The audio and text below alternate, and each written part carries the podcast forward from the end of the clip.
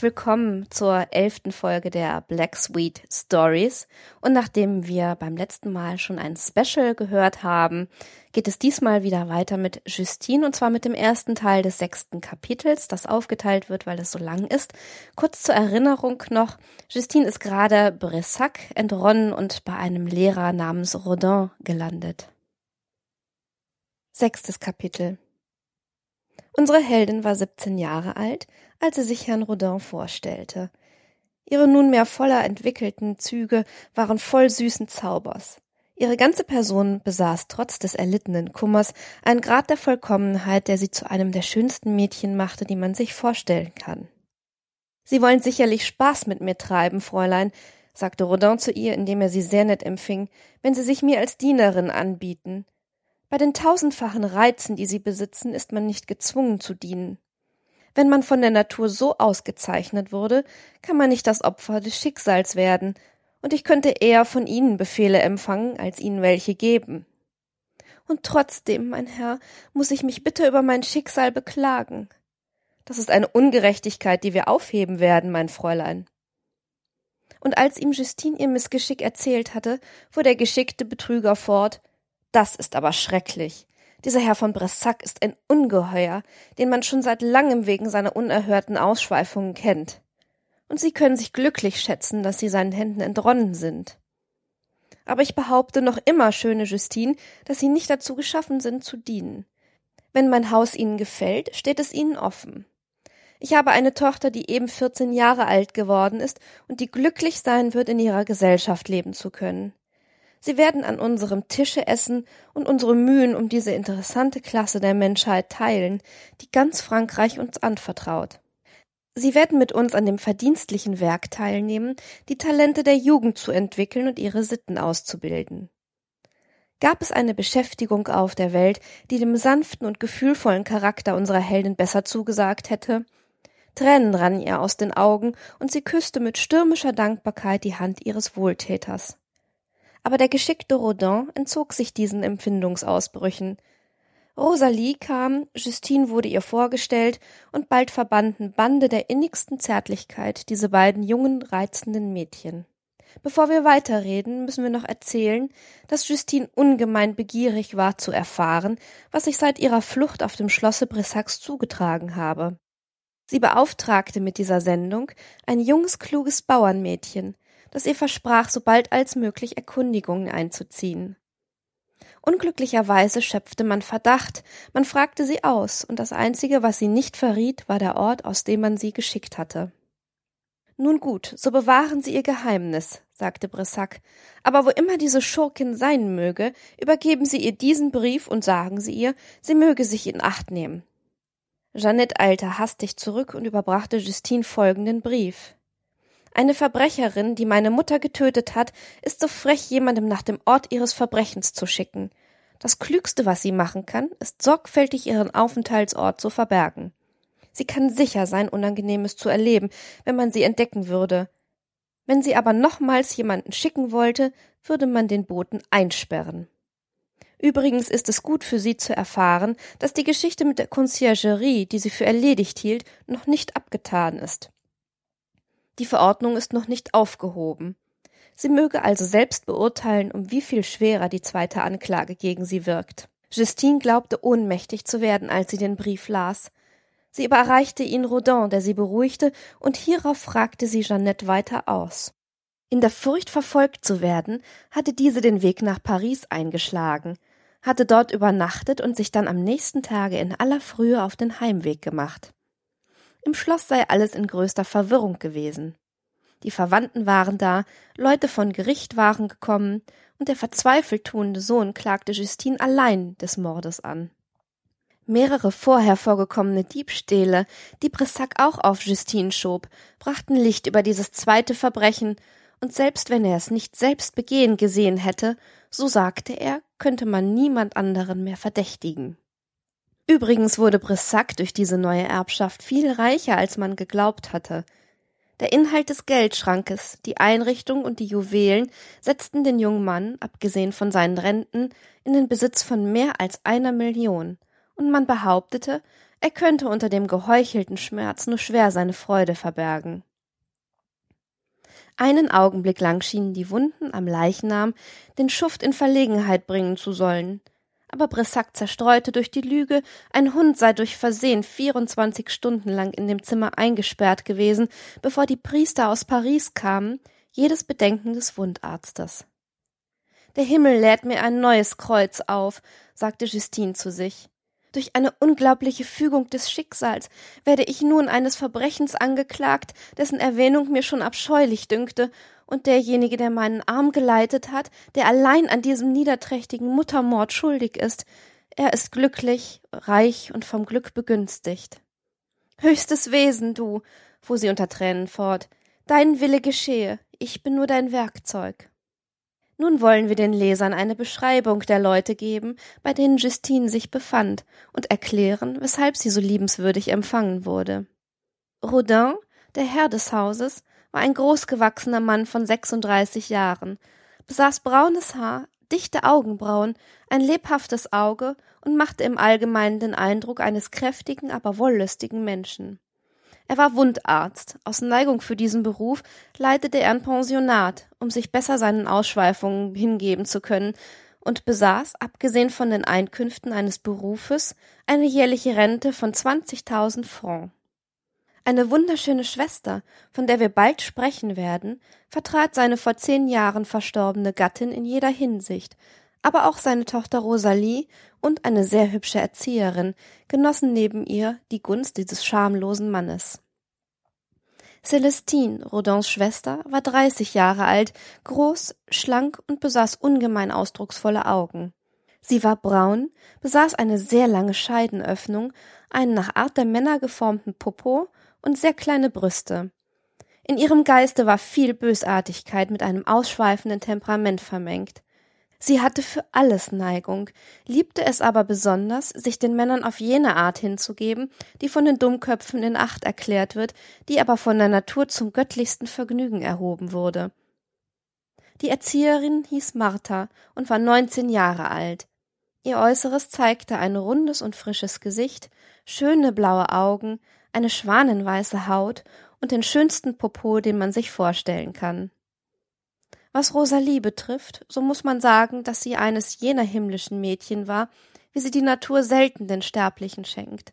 Mit ihren vierzehn Jahren vereinigte sie alle nur möglichen Reize in sich, eine Nymphentaille, seelenvolle Augen, süße und bezaubernde Gesichtszüge, einen wundervollen Mund, lange kastanienbraune Haare, die denkbar schönste Brust und einen herrlichen Popo.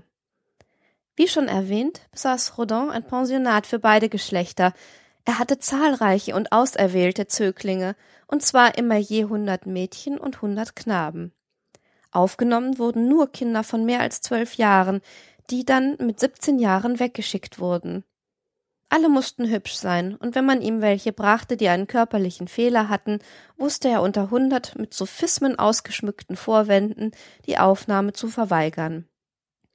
Rodin unterrichtete seine männlichen Schüler selbst. Er unterwies sie in den Wissenschaften und den freien Künsten, während seine Schwester dasselbe bei den Mädchen tat. Kein fremder Lehrer hatte Einblick, und so kam es, dass alle wollüstigen Geheimnisse des Hauses auf das Innere beschränkt blieben. Sobald Justine klar sah, gab sie ihren durchdringenden Geist eifrigem Nachdenken hin, bis die Freundschaft mit Rosalie sie über alles aufklärte. Dieses entzückende Mädchen antwortete auf die Fragen Justins vorerst nur mit einem Lächeln, und da dieses Betragen unsere Heldin nur noch mehr beunruhigte, drang sie eifrig in Rosalie ihr Geheimnis zu verraten. Höre, sagte diese endlich, höre, Justine, ich werde dir alles mitteilen. Ich sehe, dass du nicht fähig bist, mein Geheimnis zu verraten, und so soll künftighin keines mehr zwischen uns bestehen. Für die Tätigkeit meines Vaters sind zwei Gründe bestimmend. Er betreibt die Chirurgie aus Liebhaberei, mit dem einzigen Vergnügen, neue Entdeckungen darin zu machen. Er hat über diesen Gegenstand so vorzügliche Werke herausgegeben, dass er darin als einer der gescheitesten Leute Frankreichs gilt. Er hat einige Jahre in Paris gearbeitet und sich dann zu seiner Erholung hierher zurückgezogen. Du willst nun wissen, was ihn dazu treibt, ein Pensionat zu halten? Nichts als die Leidenschaft, meine Teure. Sowohl mein Vater wie meine Tante finden in den männlichen wie in den weiblichen Schülern Gegenstände für ihre Sinneslust. Beide haben dieselben Neigungen, und sie bedienen einander so gut, dass es kein Mädchen gibt, das Rodin nicht seiner Schwester gäbe, und keinen Knaben, den sie nicht ihrem Bruder ausliefern würde. Und sicherlich folgt auf diese scheußlichen Vergehen noch die abscheuliche Blutschande, fragte Justine. Gebe es Gott, dass es dabei bliebe, sagte Rosalie. Himmel, du erschreckst mich. Du wirst alles erfahren, mein Engel, fuhr das reizende Mädchen fort. Komm, folge mir nach. Heute ist Freitag und gerade der Tag, an dem mein Vater die Verfehlungen bestraft. Das ist die Quelle seiner Freuden. Aber komm jetzt, wir können alles von meinem Zimmer aus beobachten. Tritt leise auf und hüte dich namentlich über das etwas laut werden zu lassen, was du sehen oder von mir hören wirst. Da Justine einsah, dass es für sie wichtig sei, etwas über die Persönlichkeit zu erfahren, die ihr ein Obdach anbot, folgte sie ihr nach. Sie kamen in ein Zimmer, dessen Tür genug schlecht verschlossen war, um so viel Raum zu lassen, dass man alles hören und sehen konnte, was sich im Nebenraum abspielte. Herr und Fräulein Rodin befanden sich schon darin, und wir wollen jetzt genau über alles Rechenschaft ablegen, was sie von dem Augenblicke an sprachen, als sie Justine vernehmlich wurden. Wen wirst du auspeitschen? fragte das Fräulein. Ich wollte, es wäre Justine. Dieses hübsche Mädchen scheint dich sehr aufzuregen. Du weißt es doch, Schwester. Ich habe heute Nacht zwei Nummern mit dir gemacht und ich entlud nur mit dem Gedanken an sie. Sie muss einen entzückenden Popo haben und ich empfinde den lebhaften Wunsch, ihn zu sehen. Das kann dir doch nicht so schwer fallen. Doch, alle Ungeheuer von der Tugend bis zur Religion sind dabei zu bekämpfen. Wenn ich die Festung nicht im Sturm nehme, wird sie niemals fallen. Ah, wenn man sie bloß vergewaltigen muss, verspreche ich dir meine Hilfe. Die Hure wird schon unterliegen müssen. Empfindest du nichts bei ihrem Anblick, Schwester? Sie ist entzückend, aber ich glaube, dass sie wenig Temperament besitzt. Du hast recht, aber sie regt mich sehr auf. Oh, ganz ungeheuer. Und bei diesem Wort hob Rodin die Röcke seiner Schwester von hinten auf und schlug ihr ziemlich kräftig auf die Arschbacken. Kitzle mich, Celestine, sagte er zu ihr, damit ich ins Feuer komme. Er setzte sich auf einen Lehnstuhl, legte sein schlappes Glied in ihre Hände und mit einigen Fingergriffen erhielt es wieder Kraft. Währenddessen hielt er noch immer die Röcke seiner Schwester erhoben, so dass sich seinen geilen Augen der wundervollste Popo darbot. Er betastete ihn eifrig, und an der Art der Küsse konnte man bemerken, welche Gewalt dieser Liebessitz auf ihn habe. Nimm Ruten, sagte Rodin und erhob sich, und bearbeite damit meinen Hintern. Es gibt nichts, was mich mehr erfrischt als diese Handlung. Celestine öffnete einen Schrank, entnahm ihm ein Dutzend Rutenbündel, breitete sie auf eine Kommode aus, und nachdem sie das Beste ausgewählt hatte, ging sie damit auf ihren Bruder los, der sich verzückt unter den Schlägen wichst und dabei immer mit leiser Stimme ausrief Ah, Justine, wenn ich dich haben könnte. Aber ich werde dich besitzen. Es ist nicht gesagt, dass ich dir ohne Gegenleistung Gastfreundschaft gewähre. Ich brenne darauf, deinen Popo zu sehen. Ich werde ihn sehen. Ich werde ihn auspeitschen, diesen schönen Popo, Justine. Celestine hörte bei diesen Worten einen Augenblick auf, ihren Bruder zu peitschen.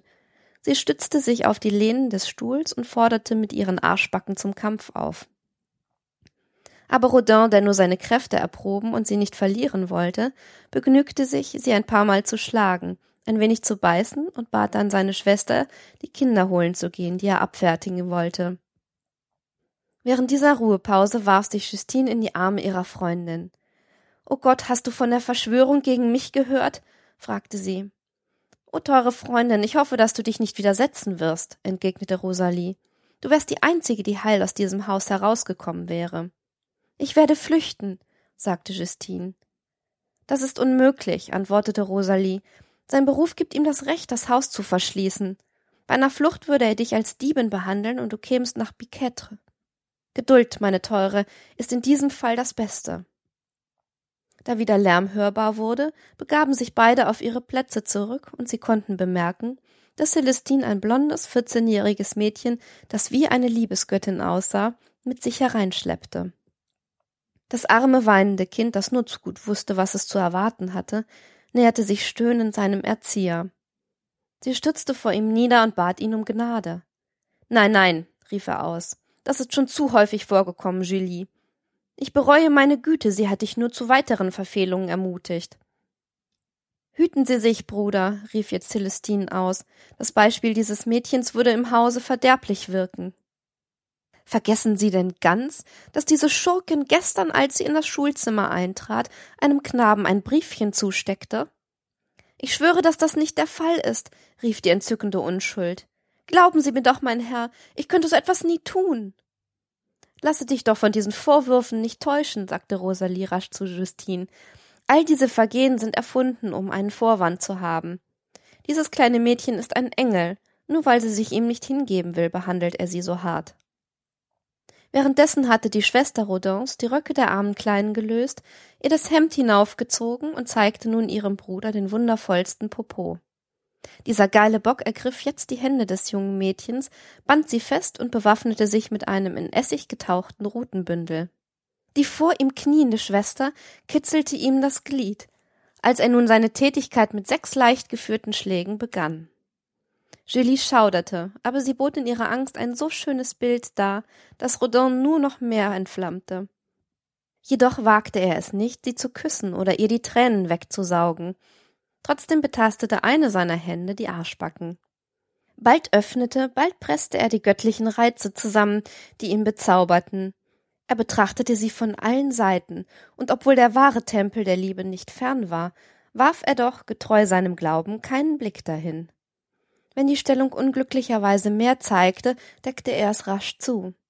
Schließlich hatte seine Wut keine Grenzen mehr.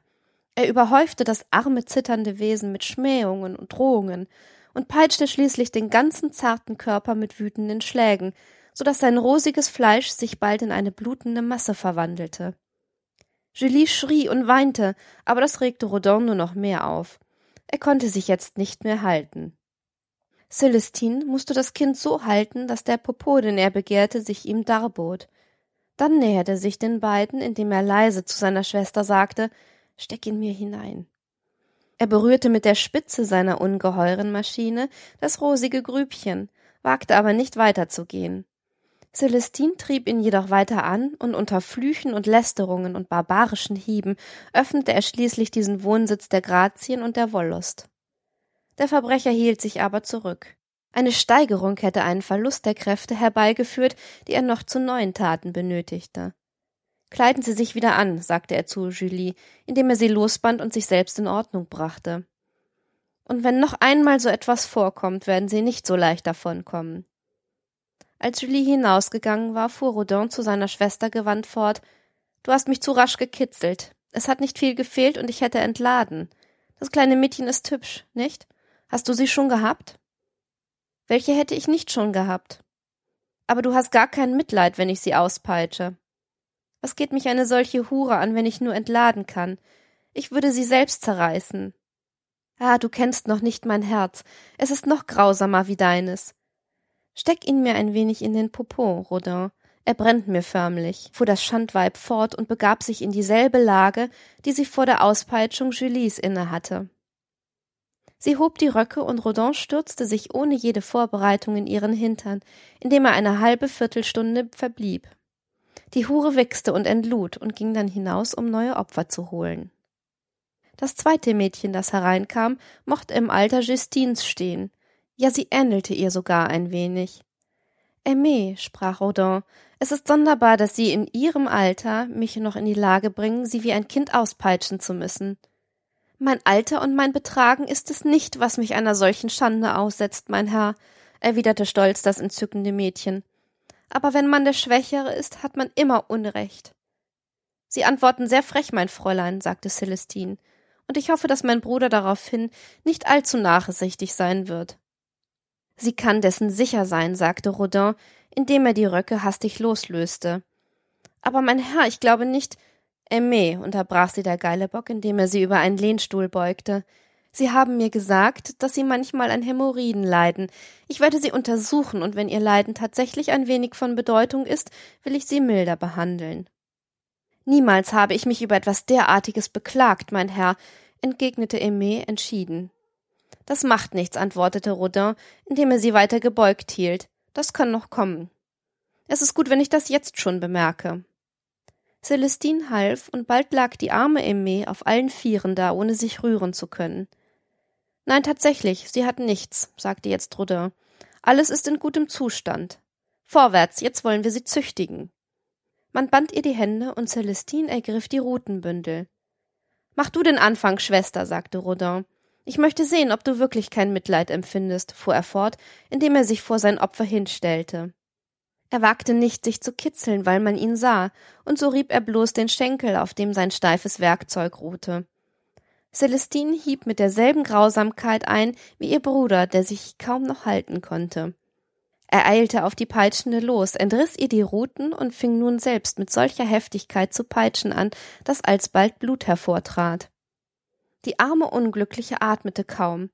Man sah ihren Schmerz bloß an den Zuckungen ihrer Arschbacken, die sich bald öffneten und bald wieder schlossen. Nun folgte derselbe Angriff wie bei der ersten.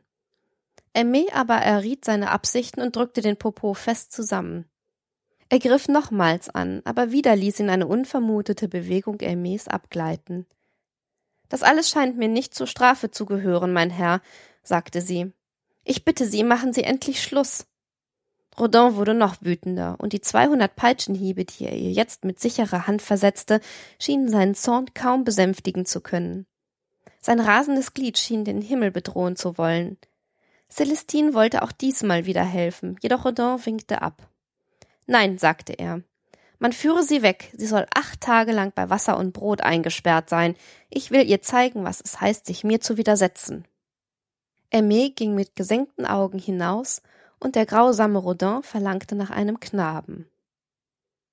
Der Junge, den Celestine nun hineinführte, war ungefähr fünfzehn Jahre alt und schön wie Amor. Sie haben verdient, bestraft zu werden, sagte er zu ihm, und sie sollen es auch sein. Rasch war die Hose unten und alles, Popo, Glied, Hoden, Bauch, Schenkel, der Mund, alles wurde abgeküsst und geleckt. Rodin drohte, und der Liebende, der nur noch die Unmöglichkeit beschmeichelte, schmähte und liebkoste. Er befand sich in jener wollüstigen Auflösung, bei welchen die Leidenschaften keinen Herren mehr kennen und hundertmal so viel peinigen können. Mit seinen schamlosen Fingern trachtete er danach, in dem Knaben denselben Zustand von Geilheit hervorzurufen, in welchem er sich selbst befand. Er kitzelte ihn. Nun, da haben wir ja wieder ihr unkeusches Benehmen, sagte der Satyr, als er den Erfolg bemerkte. Ich wette, dass, wenn ich noch zwei Handbewegungen mache, alles auf mich losspritzt. Der Lüstling näherte nun seinen Mund, um die Strahlen aufzufangen, die seine Berührungen hervorgerufen haben. Er selbst ist nahe dran zu entladen. Ah, sagte er, indem er aufstand und den Samen von seinen Fingern leckte, ich werde sie bestrafen. Er fasste den jungen Mann bei den Händen und band ihn fest. Seine Küsse brannten auf dem Altar, auf dem er gewöhnlich zu opfern liebte, und seine Zunge vertiefte sich vollständig darin. Ah, kleiner Schuft, rief er aus, ich muss mich an dir für die Gefühle rächen, die du in mir hervorrufst. Er nahm die Ruten, und während Celestine ihn leckte, peitschte er das Kind, bis es weinte. Nun geriet Rodin in die Verzückung, die nur unterbrochen wurde, um neue Opfer heranzuschleppen. Der Schüler wurde losgebunden und ein wunderschönes zwölfjähriges Mädchen kam an die Reihe. Auf sie folgte ein Schüler von sechzehn Jahren und nach ihm ein sechzehnjähriges Mädchen. So peitschte Rodin mit Hilfe seiner Schwester an diesem Tage sechzig Kinder aus. Fünfunddreißig Mädchen und fünfundzwanzig Knaben. Der letzte war ein Adonis von fünfzehn Jahren, bei dem sich Rodin nicht länger halten konnte. Nachdem er ihn blutig geschlagen hatte, wollte er ihn ficken. Seine Schwester musste ihn halten, und er fuhr fluchend und alles zerreißend in den herrlichen Popo dieses schönen Engels hinein. Nachdem er wie ein Rasender entladen hatte, trachtete er das Kind wieder zu beruhigen. Er gab ihm Bonbons und tröstete es, bis es Schweigen versprach. So missbrauchte der Verbrecher das Vertrauen, das die Eltern der Kinder ihm entgegenbrachten, und über den wahrhaft raschen Fortschritt, den Knaben und Mädchen im Lernen machten, vergaß jeder die Gefahren, die den Kindern in dieser Schule drohten. O Himmel, rief Justine aus, als diese Orgien beendet waren. Wie kann man es wagen, solche Ausschreitungen zu begehen? Wie kann man in solchen Quälereien Vergnügungen finden? Ah, du weißt noch nicht alles, erwiderte Rosalie. Höre, sagte sie, als sie in ihr Zimmer zurückkehrten. Du kannst jetzt wohl begreifen, dass, wenn mein Vater bei jungen Mädchen einiges entgegenkommen findet, er an ihnen ebenso handelt, wie er es soeben an den Knaben getan hat. Durch diese Vorsichtsmaßregel werden die Mädchen nicht entehrt und haben auch keine Schwangerschaft zu befürchten. Auch können sie einst mit Leichtigkeit einen Gatten finden. O Justine, fuhr dieses liebe Kind fort, ich selbst bin ja ein Opfer der Sinne geworden. Mit sieben Jahren hat er mich entblättert und seither jeden Tag. Aber seit du erwachsen bist, unterbrach sie Justine, bietet dir doch die Religion eine Zuflucht. Ach, er erstickt ja in uns alle die Ansätze zu einem Glauben, fuhr Rosalie lebhaft fort. Das wenige, was er mir über die Religion gesagt hat, erfuhr ich von ihm nur, damit seine Gottlosigkeit nicht durch meine Unwissenheit offenbart würde. Aber ich habe niemals gebeichtet oder kommuniziert. Er macht diese Dinge zu lächerlich.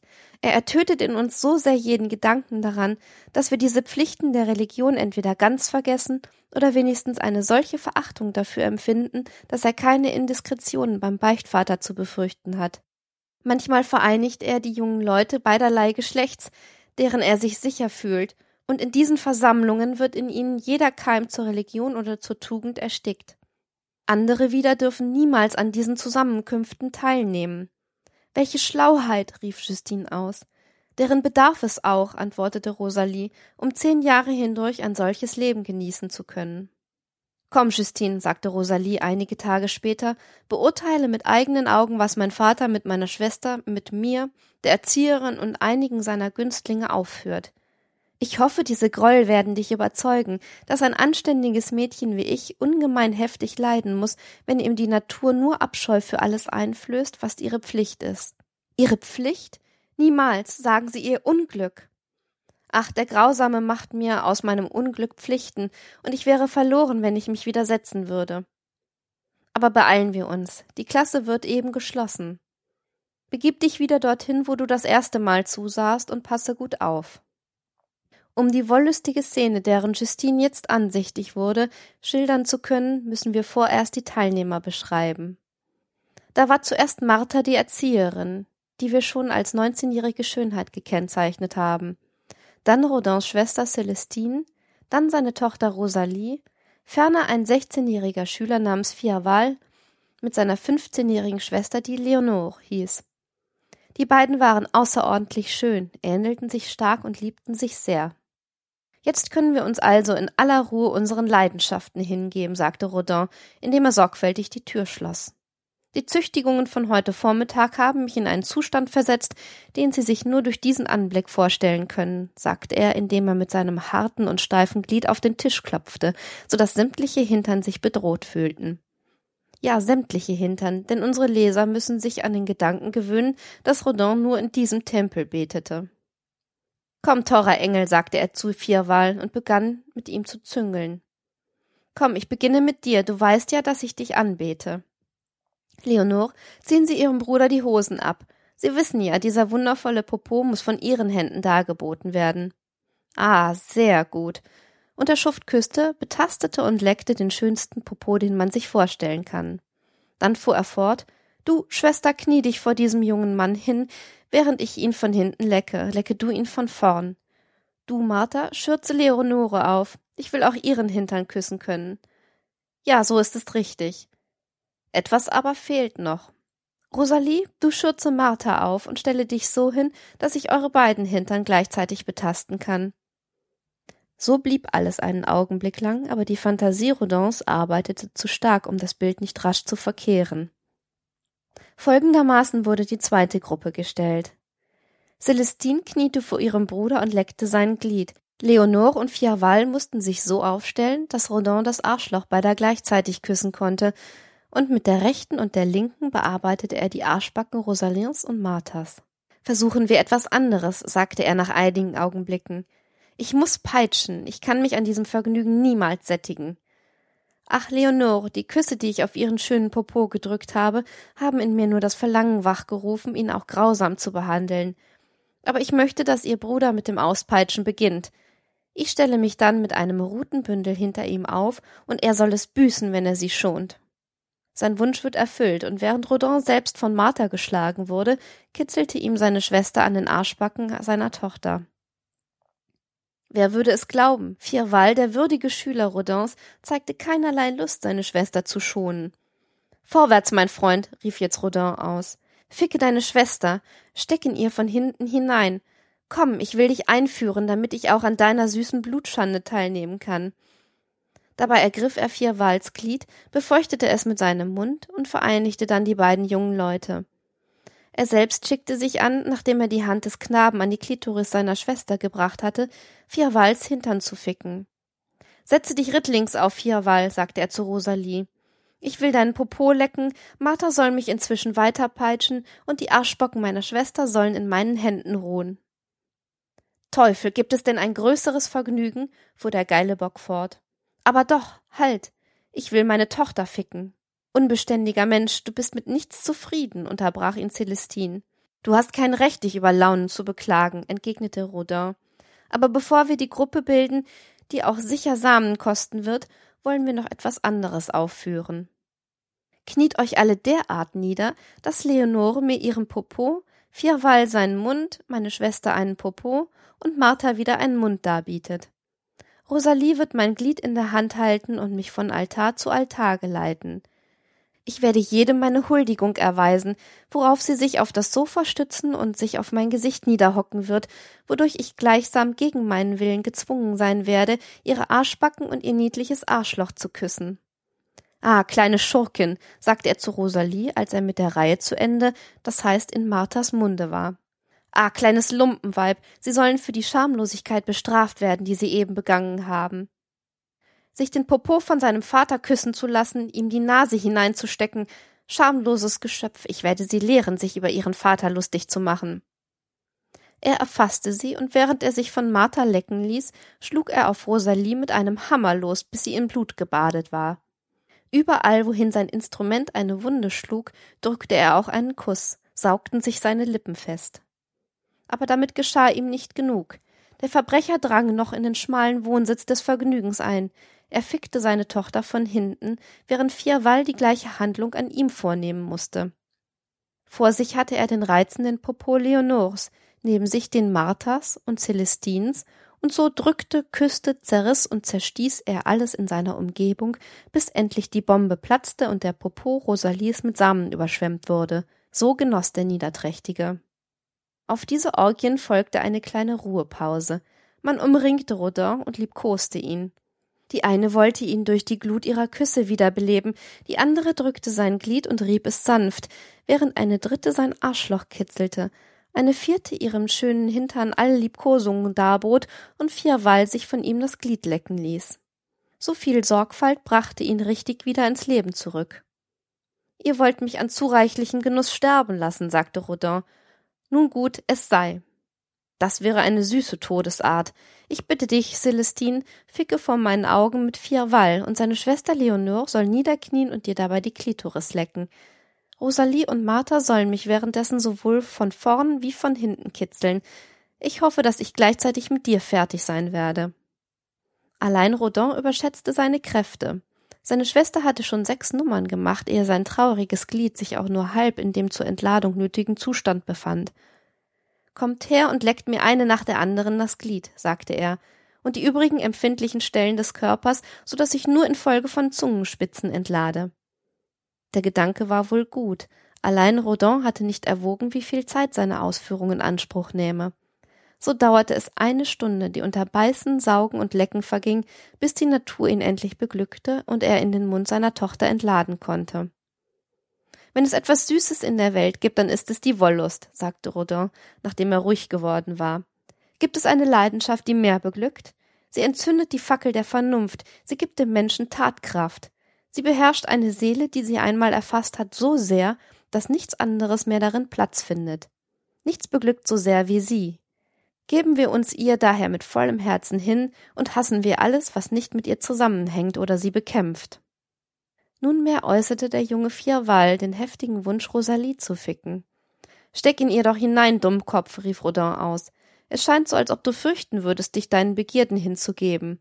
Komm, ich will sie dir halten, denn ich liebe es, ihren Zuhälter zu spielen. Du, Schwester, kitzle ihm den Popo, und du, Martha, lass ihn deinen hübschen Hintern küssen. Wir müssen diesen herzigen kleinen Engel mit Vergnügungen überhäufen. Und so musste Rosalie nochmals standhalten, sie, die nur für die Tugend atmete und die nur ihr Glück im Kloster bei Gott gefunden hätte. Vierwall brauchte nicht lange. Er entlud bald, und Rodin, der seine Tochter auf den Knien gehalten hatte, beugte sich nun nieder, um das Glied des jungen Mannes so zu lecken, wie es aus dem Popo seiner Tochter herausgekommen war. Da er sich dabei aber wieder aufregte, bearbeitete er abwechselnd Leonore und seine Tochter von hinten und küsste dabei vier Walzhintern. Celestine und Martha peitschten ihn dabei nacheinander aus, bis er endlich in den entzückenden Popo seiner Tochter entlud. Der wackere Erzieher begab sich nun zu Tisch, und Justine hatte jetzt Muße, über das, was sie gesehen hatte, nachzudenken. Oh mein Gott, rief sie aus, ich bin geboren, um immer nur inmitten von Verbrechen und Niederträchtigen zu leben. Man kann jedoch nicht daran zweifeln, dass, wenn sie sich nicht in so inniger Freundschaft an Rosalie gehangen hätte, sie sofort die Flucht ergriffen hätte. Aber die Hoffnung, ihre junge Genossin mitretten zu können, gab ihr Geduld auszuharren. Unsere Heldin befand sich seit ungefähr vierzehn Tagen bei Rodin, als dieser eines Morgens brennend vor Begierde bei ihr eintrat. Nach einigen allgemeinen Redensarten sprach er sein Begehren aus. Da er aber wenig daran gewöhnt war, lange Einleitungen zu machen, fasste er bald Justine um den Leib, mit der Absicht, sie aufs Bett zu werfen. Lassen Sie mich los, mein Herr, sagte dieses tugendhafte Mädchen. Lassen Sie mich, oder ich rufe das ganze Haus als Zeugen für Ihre beabsichtigte Niederträchtigkeit zusammen. Wie begründen Sie Ihre Ansprüche auf mich? Ich mache mich doch hier im Hause nützlich und betrage mich derart, dass ich nichts von Ihnen befürchten zu müssen glaube. Wohl bin ich Ihnen dankbar, dass Sie mich aufgenommen haben, aber denken Sie daran, dass ich niemals mit meiner Ehre lohnen werde. Rodin staunte, verwirrt über den unerwarteten Widerstand Justine an. Herzchen, sagte er nach einer Pause zu ihr, du tust nicht recht daran, mir gegenüber die Vestalin zu spielen. Ich glaubte einiges Anrecht auf dein Entgegenkommen zu besitzen. Aber schön, dein Wille geschehe, nur verlasse mich nicht wegen einer solchen Bagatelle. Ich bin glücklich darüber, ein keusches Mädchen in meinem Hause zu haben. Da du im gegenwärtigen Fall so viel Tugend bezeigst, wirst du es hoffentlich auch in anderen Fällen tun. Du wirst dir dabei noch viel mehr meine Zuneigung gewinnen, und ich bitte dich inständig, uns nicht zu verlassen. Ich könnte hier nicht glücklich sein, mein Herr, erwiderte Justine. Man würde eifersüchtig auf mich werden, und ich müsste dann doch weg. Fürchte dich nicht, entgegnete Rodin. Die Erzieherin ist dir untergeordnet und meine Schwester liebt dich. Du wirst immer mein Vertrauen besitzen, wenn du nur die nötige Verschwiegenheit bewahrst, denn es geschehen hier viele Dinge, die deinen Anschauungen nicht entsprächen. Du musst also alles sehen und hören, ohne auch nur darüber nachzudenken. Ja, Justine, fuhr Rodin eifrig fort, bei aller Ausschweifung werde ich dann neben mir ein tugendhaftes Wesen besitzen, in dessen Arme ich mich wie zu einem Gotte stürzen werde, sobald ich meine Leidenschaften befriedigt haben werde. Die Tugend ist also dem Menschen notwendig, dachte Justine, da doch selbst der Lasterhafte sich ihrer versichern will. Und unser liebenswürdiges Mädchen erinnerte sich der Bitten Rosalies und willigte schließlich gern einzubleiben, da sie auch an Rosalie gute Anlagen zu bemerken glaubte. Justine, sprach er, Sie sollen von jetzt ab nur noch mit meiner Tochter verkehren, und ich gebe Ihnen vierhundert Pfund als Gehalt. Eine solche Stellung musste ein Glück für unsere unglückliche Weise werden, denn sie hoffte, sowohl Vater wie Tochter bekehren zu können. Rosalie, sagte jetzt Rodin zu seiner Tochter, ich hatte bisher nur den unbestimmten Wunsch, Justine an dich zu binden. Dieser Plan bildet von nun ab das Glück und den Trost meines Lebens. Empfange dieses Geschenk aus meiner Hand. Die beiden Mädchen umarmten sich und Justine blieb. Damit beschließen wir den ersten Teil des sechsten Kapitels der Justine. Ich wünsche euch eine wunderbare Zeit, hoffe, dass wir uns das nächste Mal wieder hören und sage Tschüss.